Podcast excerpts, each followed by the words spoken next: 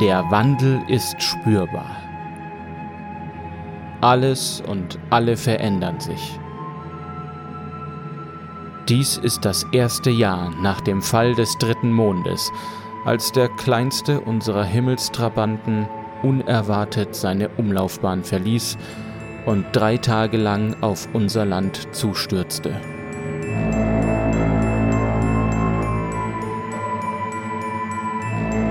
Der Aufprall zerstörte einen großen Teil von Alendias Landmasse und mit ihr Hunderttausende Lebewesen.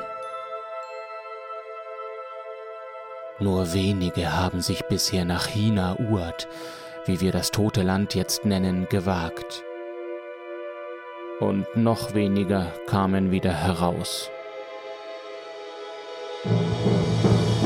Eine Macht strömt aus den Trümmern des dritten Mondes und durchdringt ganz Alendia. Die Energieflüsse nennen wir Manon Nebul und schon bald werden einige wenige in der Lage sein, sich ihrer zu bedienen.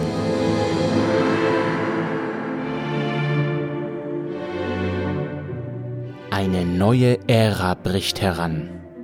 Denn nun hat die Magie Einzug in Alendia erhalten. Dies sind die Legenden aus dem ersten Jahr nach dem Fall des dritten Mondes. Aus dem toten Land. Da war es schon wieder. Kaum erkennbar scheinbar unwichtig, und doch zog es ihre Aufmerksamkeit vollends auf sich. Ein Schimmern in der Luft, begleitet von einem merkwürdigen Gefühl auf der Haut, wie das vorsichtige Streicheln mit einem stacheligen Distelblatt. Ein Kribbeln, immer kurz davor, unangenehm zu sein. Jona hatte diese Erscheinung in den vergangenen Wochen schon mehrmals wahrgenommen. Zu Beginn hatte sie dem Ganzen keine Beachtung geschenkt, doch durch die stetige Wiederkehr des Phänomens waren ihre Sinne nun verstärkt darauf ausgerichtet, wie an der Sommersonnenwende, wenn im gesamten Schloss mit der Rute geknallt wurde. Man wusste immer, dass der nächste Knall mit unumstößlicher Sicherheit erschallen würde, und doch zuckte man zusammen, wenn wieder einer der Soldaten seine Peitsche schwang. Jona stand auf dem großen Innenhof der Burg, in der einen Hand einen Eimer mit Küchenabfällen. Sie trug ein braunes Leinenhemd, welches in der Taille mit einem Gürtel festgezurrt war. Ihr kurzes, chaotisch wallendes Haar war dunkelbraun, fast schon schwarz. Ihre Füße steckten in Lederschuhen mit Riemen, welche Jona mehrmals um die Wade und die eng anliegende Stoffhose gewickelt hatte. Sie stellte langsam den Eimer ab und versuchte, das Flimmern anzusehen. Es schien jedoch immer dann zu verschwinden, wenn sie ihre Augen direkt darauf richtete, nur um dann im nächsten Moment leicht neben dem Blickfeld wieder aufzutauchen. Merkwürdig. Sie ließ den Blick konzentriert auf einer Stelle und wartete ab, bis das Flimmern wieder am rechten Rand auftauchte. Dann, ohne den Blick abzuwenden, streckte sie langsam ihren Arm aus, die Finger an der Hand gespreizt. Wurde das Kribbeln in der Hand stärker, je näher sie dem Flimmern kam? Steh da nicht rum, du Balk. Ein jäher Stoß an ihrer Schulter riss sie aus der Trance. Sie musste einen Schritt zur Seite machen, um ihr Gleichgewicht nicht zu verlieren, und trat gegen den Eimer. Zwiebelschalen, Apfelgehäuse, verschimmeltes Brot und ein paar verfaulte Pflaumen sowie eine ganze Menge undefinierbares Zeug kullerten auf den Pflasterstein. du hast Arbeit. Zwei Söldner, wie sie seit der Ankunft des Sohnes im Schloss häufiger zu finden waren, standen neben ihr. Sie trugen Kettenhemden, Schwerter an der Seite, Handschuhe und Stiefel aus Leder. Der eine, der ihr den Stoß versetzt hatte, besaß eine schiefe Nase und eine Narbe am Kinn. Der andere schien jünger zu sein, nicht so kampferprobt, aber genauso begierig, sich mit einer Magd, wie Jona es war, einen Spaß zu erlauben. Ohne etwas zu sagen, drehte Jona sich weg und ging in die Hocke. Schnell überflog sie den Inhalt des Eimers und entdeckte ein Stück rote Beete. Ohne groß nachzudenken, griff sie danach, und während die Soldaten in kindisches Gelächter verfielen, drückte sie etwas Saft aus dem Stückchen Gemüse. Die Söldner waren raue Gesellen, am Hof nur geduldet, weil sie Berthold, den Sohn des Grafen, begleiteten, und sie waren definitiv nicht die angenehme Gesellschaft, die sich ein junges Mädchen wünschte. Es hieß, dass sie schon mehr als eine der Frauen unziemlich behandelt hatten. Und Jona hatte kein Verlangen danach, von Narbenkinn und seinem minder bemittelten Kollegen begrapscht zu werden. Ihre Finger waren rot.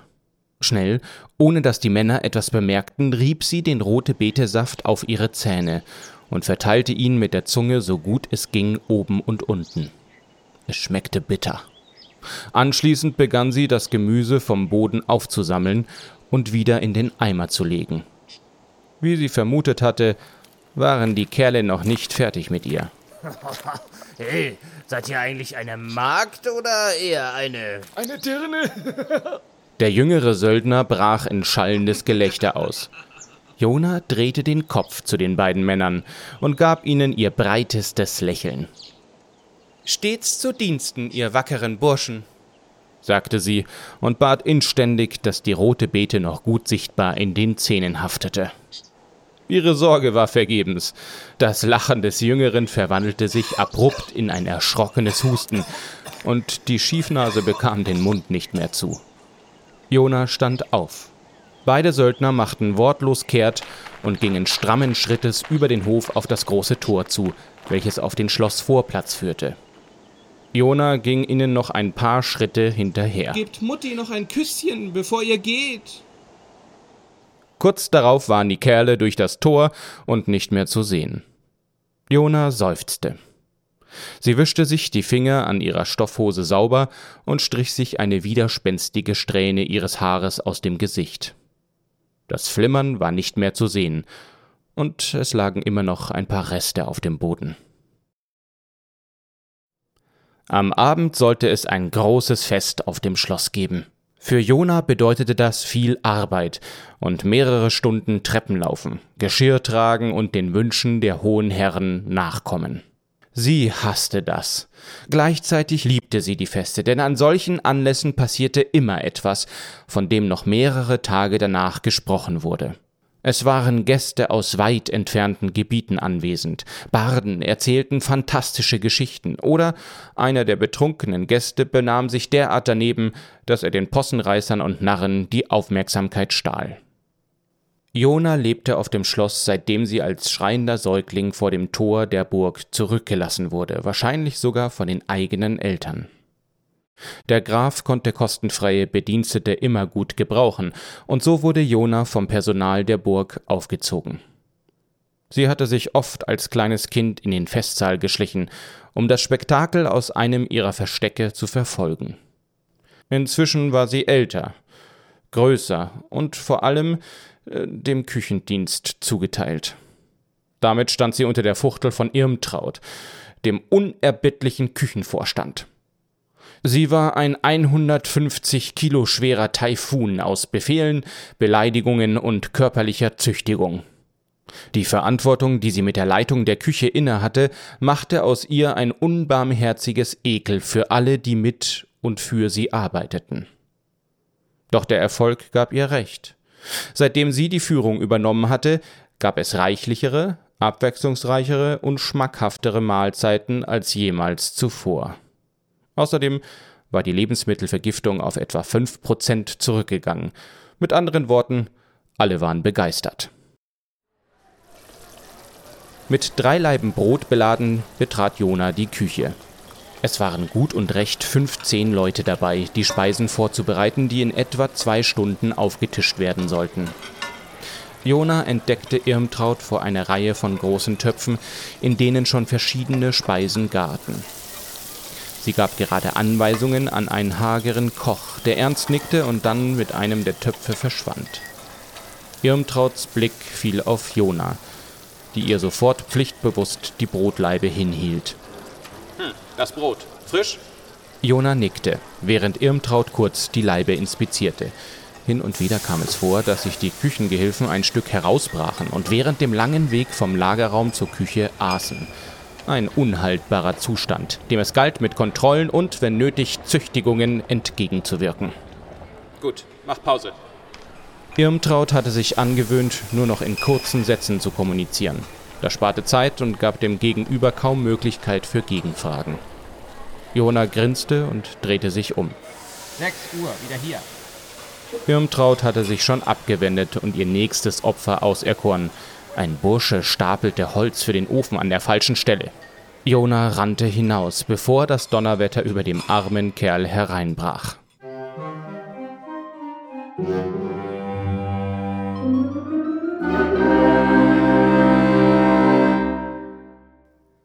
Kurz darauf war sie an einen ihrer Lieblingsplätze geklettert. An einer Stelle der Außenmauer war neben einem Erker ein kleiner Vorsprung, auf dem man mit einem gewagten Sprung von einer Birke gelangen konnte. Der Baum verdeckte dabei zusätzlich die Sicht auf den Winkel, so dass man dort über Stunden ungestört sitzen konnte und doch alles mitbekam, was auf dem Weg zum Haupttor so vor sich ging. Die ersten Gäste kamen schon an. Krieger mit Harnischen und Schilden auf ihren Pferden, Damen mit Kindern in Kutschen und wichtige Persönlichkeiten aus der nahegelegenen Ortschaft. Der Graf hatte im großen Stile eingeladen, immerhin war das Fest für ihn und seine Familie eine wichtige Angelegenheit. Gefeiert wurde die Rückkehr seines Sohnes, einem jungen Mann von etwa 20 Jahren, der vor vier Monaten nach China Uat, dem toten Land, aufgebrochen war. Schon als der dritte Mond sich noch im Sturz auf Alendia befand, schickte der Graf seinen Sohn aus, um zu erkundschaften, was es mit der ganzen Angelegenheit auf sich habe. Als dann der fürchterliche Aufprall erfolgte, dessen Kraft im ganzen Land zu spüren war und den Himmel eine Woche lang mit Ruß und Erde verdunkelte, glaubte man schon, der Sohn des Grafen sei tot. Doch eine Nachricht ereilte das Schloss. Berthold lebe und habe sich auf den Weg in Richtung der Einschlagstelle gemacht. Eine Kunde, die selbst den Grafen verwunderte, da Berthold sich bisher nicht gerade als Draufgänger und Abenteurer bewiesen hatte. Auch die Erzählungen, die den Hof von China Uad erreichten, waren erschreckend und angsteinflößend. Meilenweit, nur schwarze, verbrannte Erde. Kein Lebewesen mehr dafür brennende Leichen, sowohl von Mensch als auch Tier. Vergiftete Luft, die in den Lungen brannte und die Augen zum Tränen brachte. Wolken aus Ruß und Asche, die den Himmel verdunkelten. Jona erschauderte. Sie war ihr ganzes Leben lang auf dem Schloss gewesen und könnte sich niemals vorstellen, auch nur einen Schritt in diese verdammte Gegend zu setzen. Nun waren vier lange Monate vergangen, in denen der Graf hin und her gerissen war zwischen Stolz über die Heldentat seines Sohnes und Furcht um dessen Wohlergehen. Als dann endlich ein Bote mit der Nachricht am Hofe eintraf, dass Berthold wohlbehalten und schon auf dem Rückweg in die Eschermark sei, ließ der Graf umgehend die Festlichkeiten vorbereiten. Ein Gerücht breitete sich aus, dass Berthold Unglaubliches erlebt habe, und dass er einen Beweis für seine Reise bis zu den Trümmern des dritten Mondes mitbringen würde. Seit Tagen sprach man über nichts anderes mehr. Jona war ebenfalls fasziniert von den Berichten über Hina Uat und war fast dankbar, dass sie zu den Küchenmägden gehörte, denn so hatte man eine Chance, zumindest hin und wieder in den Festsaal zu kommen, um dort ein paar Bruchstücken der Erzählung zu lauschen.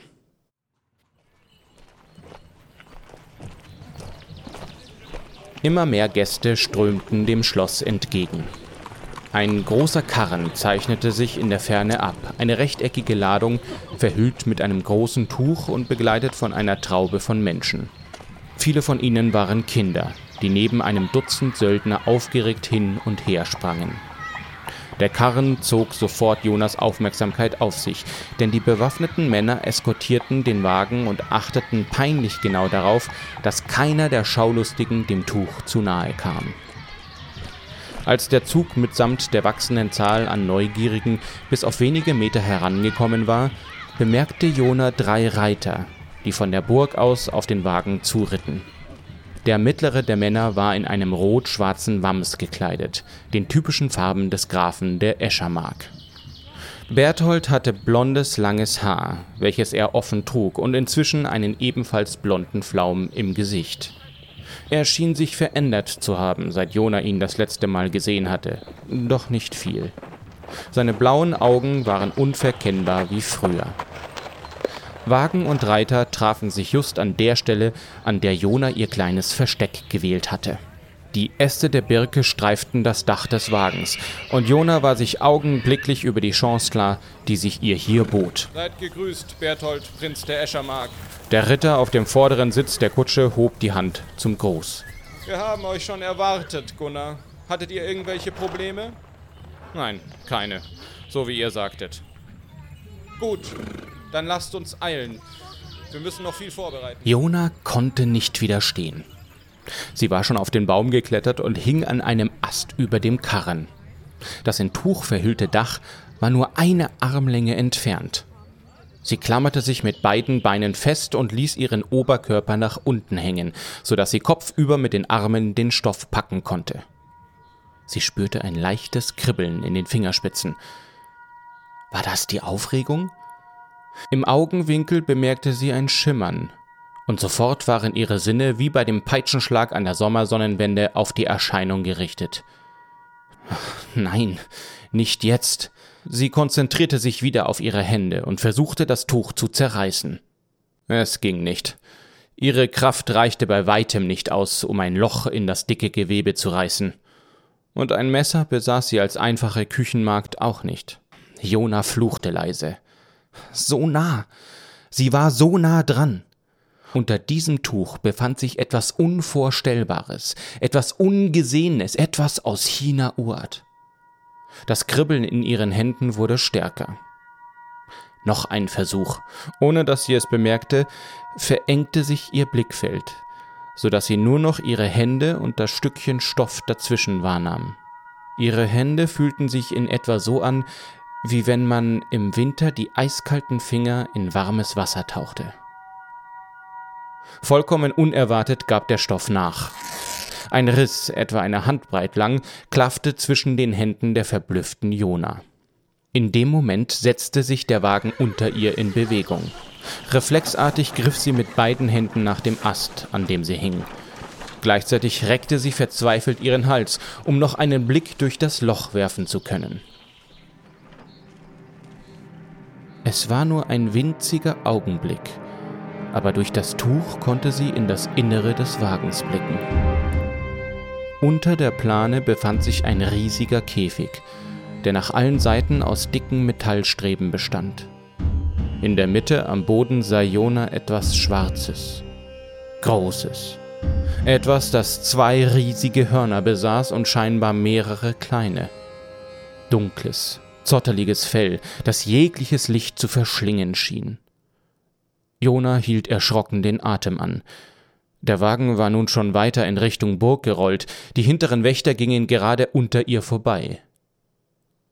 Langsam zog sich Jona auf den Ast zurück. Was war das gewesen?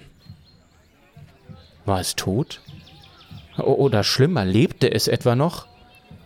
Für einen Leichnam braucht man doch keinen Käfig. Und wieso war der Riss plötzlich entstanden?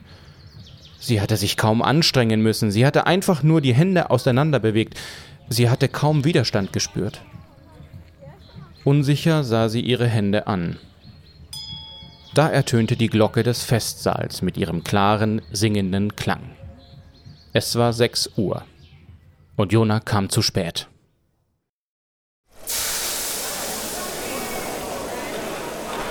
In der Küche war das Chaos ausgebrochen.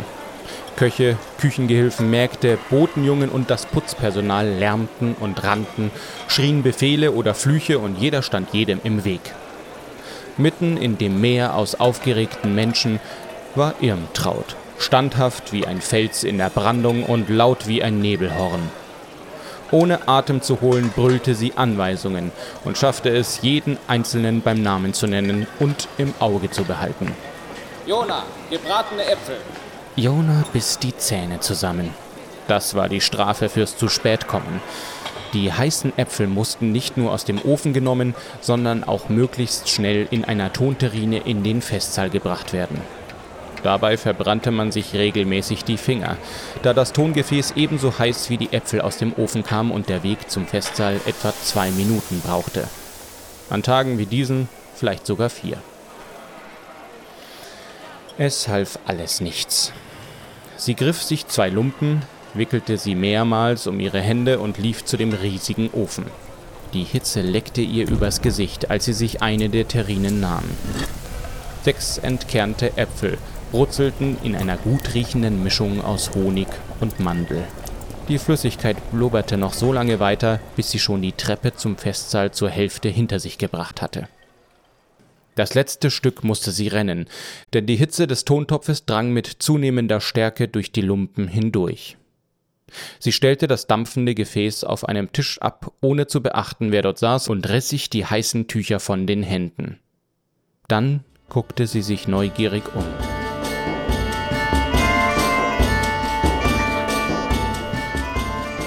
Das Fest war in vollem Gange. Die 50 Gäste, dazu der Graf selber mit der engeren und weiteren Familie, sowie Bertholds Leute brachten es auf eine ganz beachtliche Anzahl lachender, gröhlender, fressender und teilweise singender Leiber. Wie unfein die feine Gesellschaft doch sein konnte, dachte Jona wieder einmal. Noch waren alle mit dem Essen beschäftigt. Damit war die Wahrscheinlichkeit, eine Geschichte zu hören, verschwindend gering. Außerdem musste sie sich mit Irmtraut gutstellen, und so machte sich Jona schnellen Schrittes wieder auf in die Küche. Insgesamt 24 Mal lief sie ohne anzuhalten zwischen Küche und Festsaal hin und her, brachte Brot, in Aprikosen marinierte Wachteln, gegarte Zwiebeln, geschmorte Pilze, eingelegte Paprika, gekochte Eier, viermal Hase am Spieß, heiße Tomaten mit Milch und unzählige Krüge Wein. Schließlich musste sie doch einmal anhalten, um durchzuatmen. Sie hatte noch nichts gegessen und fühlte sich etwas unsicher auf den Beinen. Ein kleiner Nebengang bot eine gute Rückzugsmöglichkeit, und außerdem hielt sie schon seit mehreren Läufen zwei der Pilze, die ihr beim Transport heruntergefallen waren, in ihrem Hemd verborgen. Sie holte sie heraus und biss hungrig hinein. Sie schmeckten köstlich. Erschöpft lehnte sie sich zurück und erschrak, als die Wand hinter ihr nachgab. Sie hatte sich an eine nicht gut verschlossene Tür gelehnt und stand nun in einem der Räume neben dem Festsaal. Sie durfte nicht hier sein. Aber der Anblick, der sich ihr bot, ließ sie erstarren. Der Käfig. Man hatte ihn von dem Karren gehoben und bis hierher getragen. Wahrscheinlich sollte er im späteren Verlauf des Festes in den Saal gebracht werden, wo dann alle das Schwarze etwas zu sehen bekommen sollten. Sie war so neugierig. Vielleicht würde sie die Enthüllung gar nicht mitbekommen. Vielleicht schickte sie Irmtraut auf irgendeinen mühseligen Botengang oder verdonnerte sie zum Putzen. Die Gelegenheit war einfach zu günstig. Schnell stopfte sie sich den Rest der Pilze in den Mund und trat fasziniert auf den Käfig zu. Irgendetwas in ihrem Kopf versuchte mit aller Gewalt, ihre Aufmerksamkeit zu erlangen. Da waren Schritte. Jemand kam hierher, durch die einzige Tür, die nach draußen führte. Mit einem schnellen Sprung nach vorne hechtete sie an dem Käfig vorbei und versteckte sich hinter zwei Kisten, zitternd und die Beine angezogen. Zwei von Bertholds Söldnern kamen herein, sprachen und lachten miteinander. Beide hatten ihre Teller bis zum statischen Limit mit Speisen versehen. Sie setzten sich an einen kleinen Tisch, den Jona bisher noch gar nicht bemerkt hatte, und stellten ihre Beute darauf ab. Wir sollten unserer Bestie auch etwas geben. Ach nee, hungrig wird sie viel mehr Eindruck schinden. Aber dann ist sie auch schwerer für uns zu kontrollieren. Beide Männer lachten. Einer stand auf, griff unachtsam mit der bloßen Hand in sein Essen und zog ein buntes Allerlei heraus. So beladen ging er zum Käfig und schlug mit der anderen Hand einen Teil des Tuches weg. Jona erhaschte einen Blick auf das schwarze, zottige Fell. Und die Gestalt in dem Käfig bewegte sich. Nur wenig, aber Jona konnte sehen, wie sich die beiden Hörner zu dem Söldner drehten.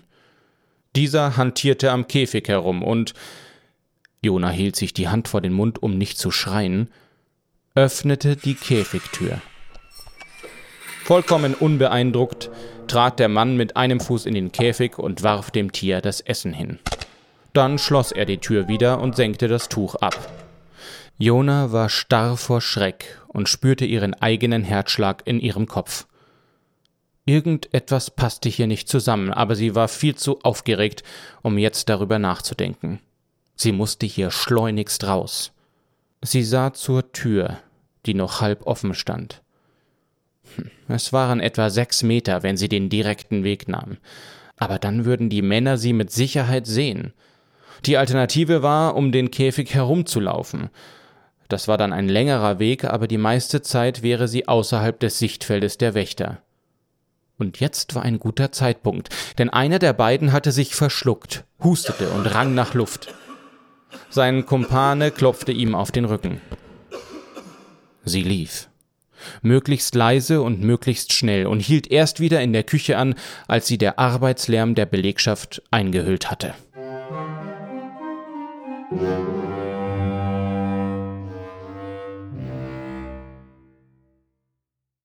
Sie hatte kein Glück. Irmtraut entdeckte sie sofort und schickte sie mit einem gebratenen Fasan wieder nach oben. Außerdem sollte sie die leeren Weinkrüge einsammeln und wieder nach unten bringen. Zähneknirschend klaute sie sich ein Stück Brot, tunkte es im Vorbeigehen in einen Topf mit brodelnder Kartoffelsuppe und aß ihr Diebesgut auf dem Weg nach oben. Dort war das Fest inzwischen in der nächsten Phase angelangt. Der Bedarf an Nahrung war weitestgehend gedeckt. Die meisten arbeiteten sich jetzt durch die Vielfalt des alkoholischen Angebots. Gerade als Jona den Fasan abgesetzt hatte, stand der Graf auf, hob sein Glas und brüllte: Berthold, mein Heldensohn, erzähl uns von deiner Reise nach China Ur. Zustimmendes Gejohle von allen Seiten. Jona selbst war schon versucht mitzuschreien. Zu ihrer großen Freude ließ sich Berthold nicht lange bitten. Liebe Freunde, ich kann euch gar nicht sagen, wie froh ich bin, wieder zu Hause zu sein. China Uert ist ein trostloses, schwarzes Land, in dem unser Vieh nicht überleben könnte, weil es an Wasser fehlt, an grünen Weiden und Feldern, an Früchten und Gras. Die Leute murmelten leise. Viele nickten wissend. Solche Meldungen kannte man. Doch das ist nicht alles. Es wurde wieder schlagartig still. Die einzigen, die noch schmatzende Geräusche von sich gaben, waren die Söldner. In Hina-Uert gibt es Leben. Aber es ist mit nichts vergleichbar, was wir kennen, und es stellt eine Gefahr für unser Volk dar. Es ist ein dunkler Ort und ein Wesen, das jene vergiftete Luft atmet, auf jener verbrannten Erde wandelt und sich nur von Zerstörung und Tod ernährt, muss ebenso schwarz und düster sein wie das Land, das es gebar. Die Menge wurde unruhig. Das waren Neuigkeiten, die tiefsitzende Ängste heraufbeschworen. Berthold gab einigen Söldnern ein Zeichen. Sofort wurde das große Tor geöffnet und der Käfig samt Plane wurde von sechs bewaffneten Männern hereingetragen. Nun klärten wieder alle durcheinander. Leute erhoben sich, um einen besseren Blick zu bekommen. Frauen schrien in vorgetäuschter Panik auf, nur um dann in Gelächter zu verfallen. Der Graf strahlte stolz seinen Sohn an, der zurücklächelte. Als wieder Ruhe eingekehrt war, stand Berthold langsam auf und begab sich mit feierlichen Schritten zu dem in Tuch gehüllten Etwas. Jona und vielen anderen erschien es wie eine Ewigkeit, bevor der junge Mann endlich am Käfig ankam, quälend langsam das Tuch griff und dann in einer schnellen Bewegung den gesamten Stoff herunterriss. Seht den Schrecken von China Uart. In dem Käfig erhob sich eine zwei Mann hohe Bestie, eine Art Bär, der jedoch aufrecht stand. Auf seinen schwarzen Schultern saß ein riesenhafter Ziegenkopf, der zwei große, in sich gedrehte Hörner aufwies und zwei Paare von kleineren Hörnern. Die Augen leuchteten rot und die Tatzen des Ungetüms endeten in messerscharfen Krallen. Das Vieh warf den Kopf wütend hin und her, dass das zottige Fell wallend den Schein der Fackeln widerspiegelte, und dabei brüllte es in einer unmenschlichen Stimme, die an nichts erinnerte, was Jona je gehört hatte. Die Menge war außer sich. Einige der anwesenden Damen waren in Ohnmacht gefallen, sogar zwei feinere Herren hatten bei dem Anblick der Bestie das Bewusstsein verloren. Doch Berthold blieb ruhig neben dem Käfig stehen, zog sein Schwert und strich über die Metallstäbe des Käfigs. Das metallene Geräusch tat seine Wirkung. Schlagartig wurde allen klar, dass das Ungetüm gefangen war und keine Gefahr bestand.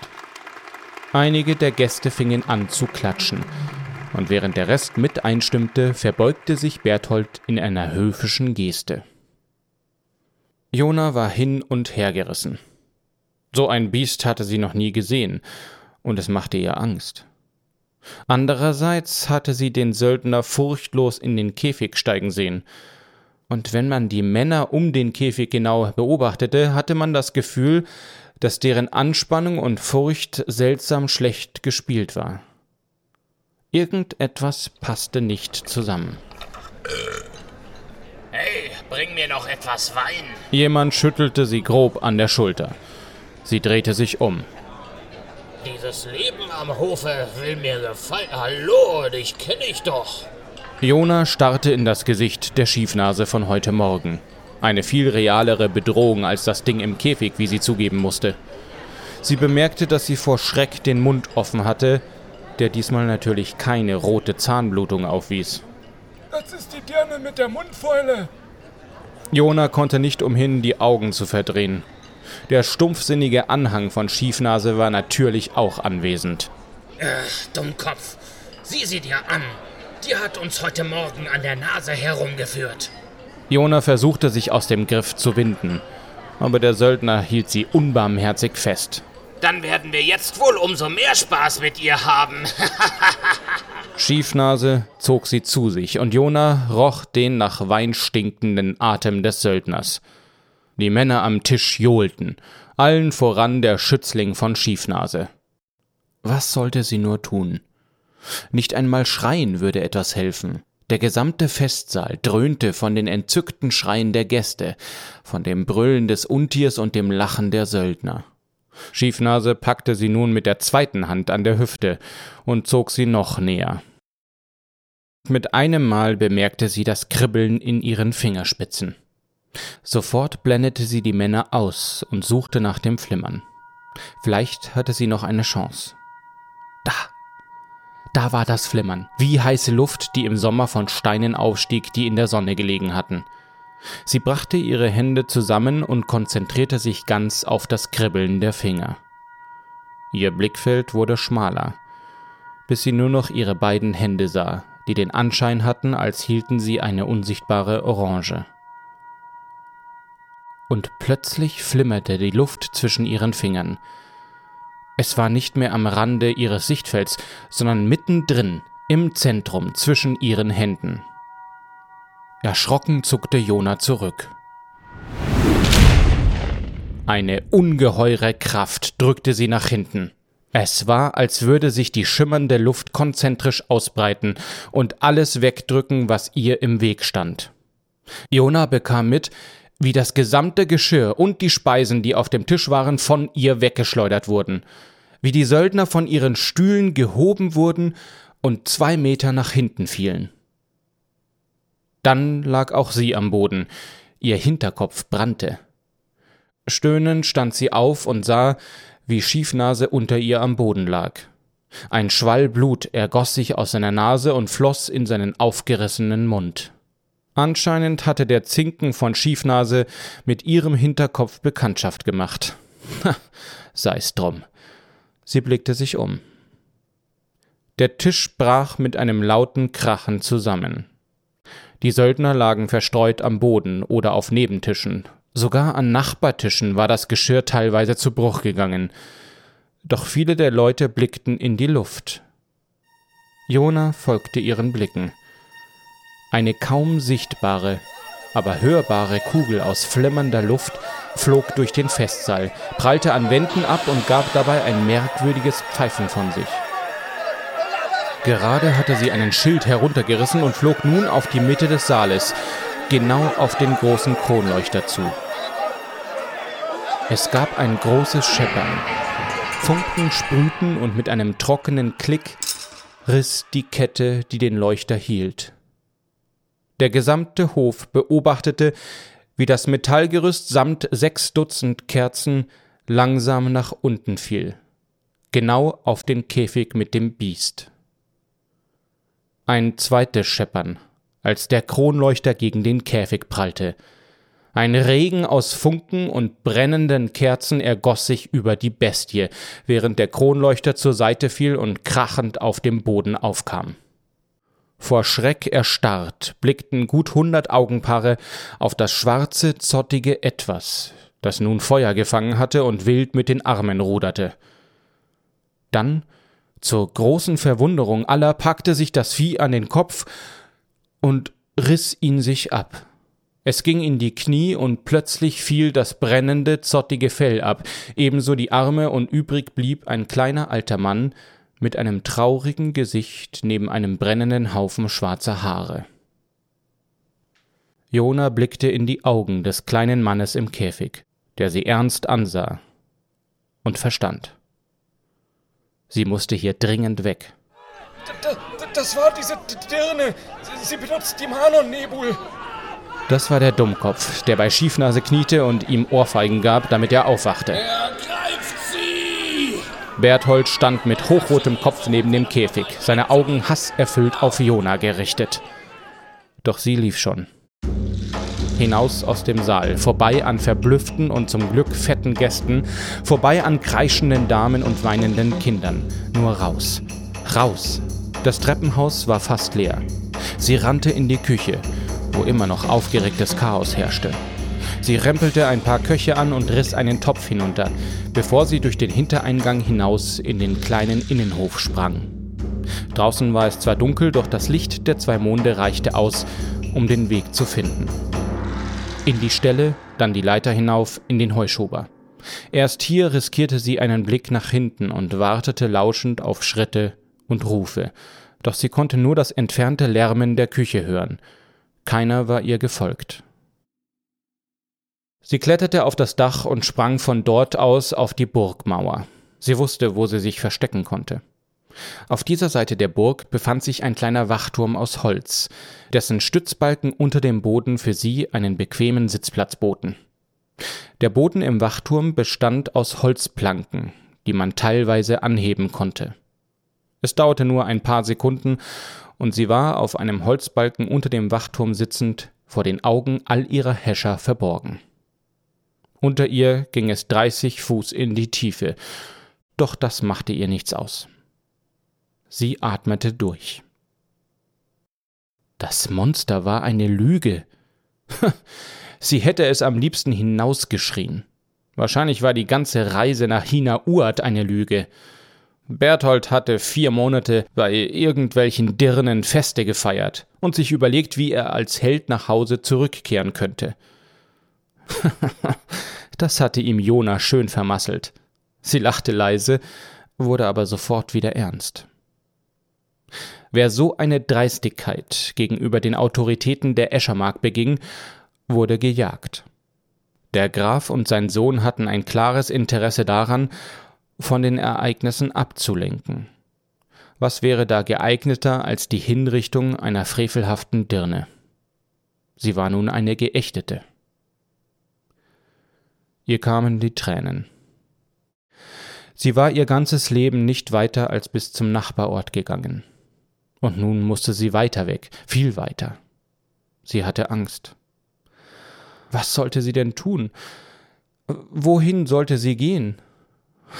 Sie verwünschte sich und den ganzen Tag. Sie weinte nun ohne Hemmungen. Und was war das mit diesem Flimmern? Waren das tatsächlich die Manon-Nebul? Sie hatte das doch alles nicht absichtlich gemacht. Sie zog die Nase hoch. Ich kann dich hören. Jona erstarrte. Irgendjemand stand auf den Holzdielen über ihr im Wachturm. Komm hoch. Eine der Planken wurde angehoben. Panisch sah Jona sich um. Das Gebälk stützte den kleinen Wachturm außerhalb der Burgmauer. Die Außenwand war zu glatt zum Klettern und sie befand sich zu hoch zum Springen. Eine Hand packte sie am Kragen und zog sie mit Leichtigkeit nach oben. Jona schrie auf. Psst, leise. Sie blickte in das traurige Gesicht des kleinen alten Mannes, den sie im Käfig gesehen hatte. Er war alleine. Du hetzt uns noch die Wachen auf den Hals. Der Mann blickte sie mit hochgezogenen Brauen an. Wie heißt du? Jona. Also gut, Jona. Du hast dich da in eine etwas schwierige Lage gebracht. Was meinst du?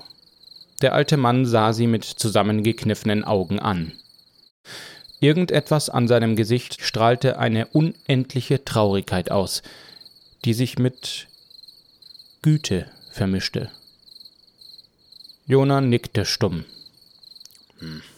Der Graf und sein Sohn haben dich geächtet und wollen dich hängen. Du hast sie vor den Gästen bloßgestellt. Mich übrigens auch. Jona strömten wieder Tränen über das Gesicht. Hör auf zu weinen. Blick nicht zurück, dafür ist keine Zeit.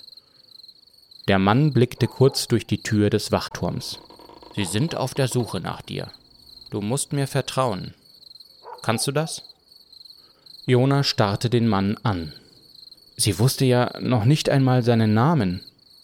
Als hätte er ihre Gedanken gelesen, lächelte er ihr kurz zu und sagte Ich bin Tassilu, seines Zeichens Schelm und freier Geschäftsmann. Ich äh, mache Dinge möglich, natürlich nur gegen einen angemessenen Preis. Er zwinkerte ihr zu. Das Ungetüm im Käfig war anscheinend seine Erfindung gewesen. Ich, habe kein Geld, sagte sie trotzig. Der Schelm kicherte, und das war ein merkwürdiger Anblick, denn obwohl er eindeutig lachte und sogar die Mundwinkel nach oben zog, schien er dabei trotzdem traurig zu sein. ich weiß, ich weiß. Das macht nichts, denn wir beide müssen zusammenhalten. Er sah sie ernst an und hob seine rechte Hand mit der Handfläche nach oben. Jona sah, wie plötzlich über der Hand die Luft zu flimmern begann um dann langsam in ein körperloses, warmes Leuchten überzugehen. Jona holte tief Luft, denn sie hatte das Atmen seit einigen Momenten vergessen. Hier erwartet dich der Tod, im besten Falle Gefängnis.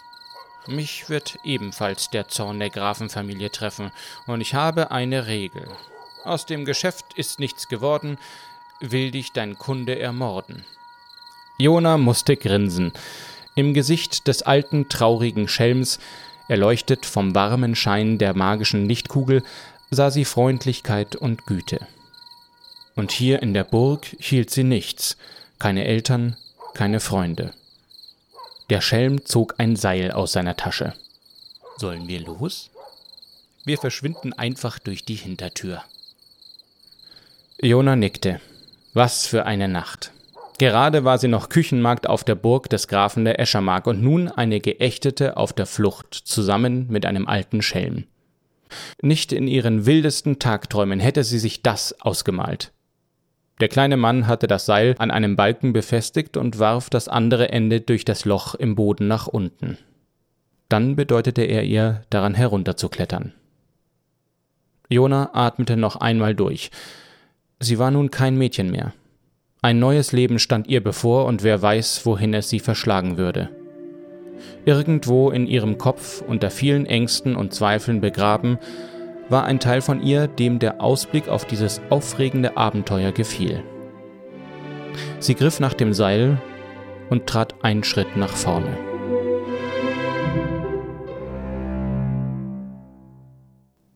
Tassilo blickte dem kleinen Mädchen mit den widerspenstigen kurzen Haaren nach – wie es sich elegant an dem Seil hinunterließ und unten angekommen instinktiv in den Schatten stellte. Er lächelte. Kleine, tapfere Jona. Ein Leben als Küchenmagd wäre furchtbar für dich gewesen. Behende ließ nun auch er sich an dem Handseil hinunter, und innerhalb von wenigen Sekunden hatte die Dunkelheit beide Gestalten verschluckt.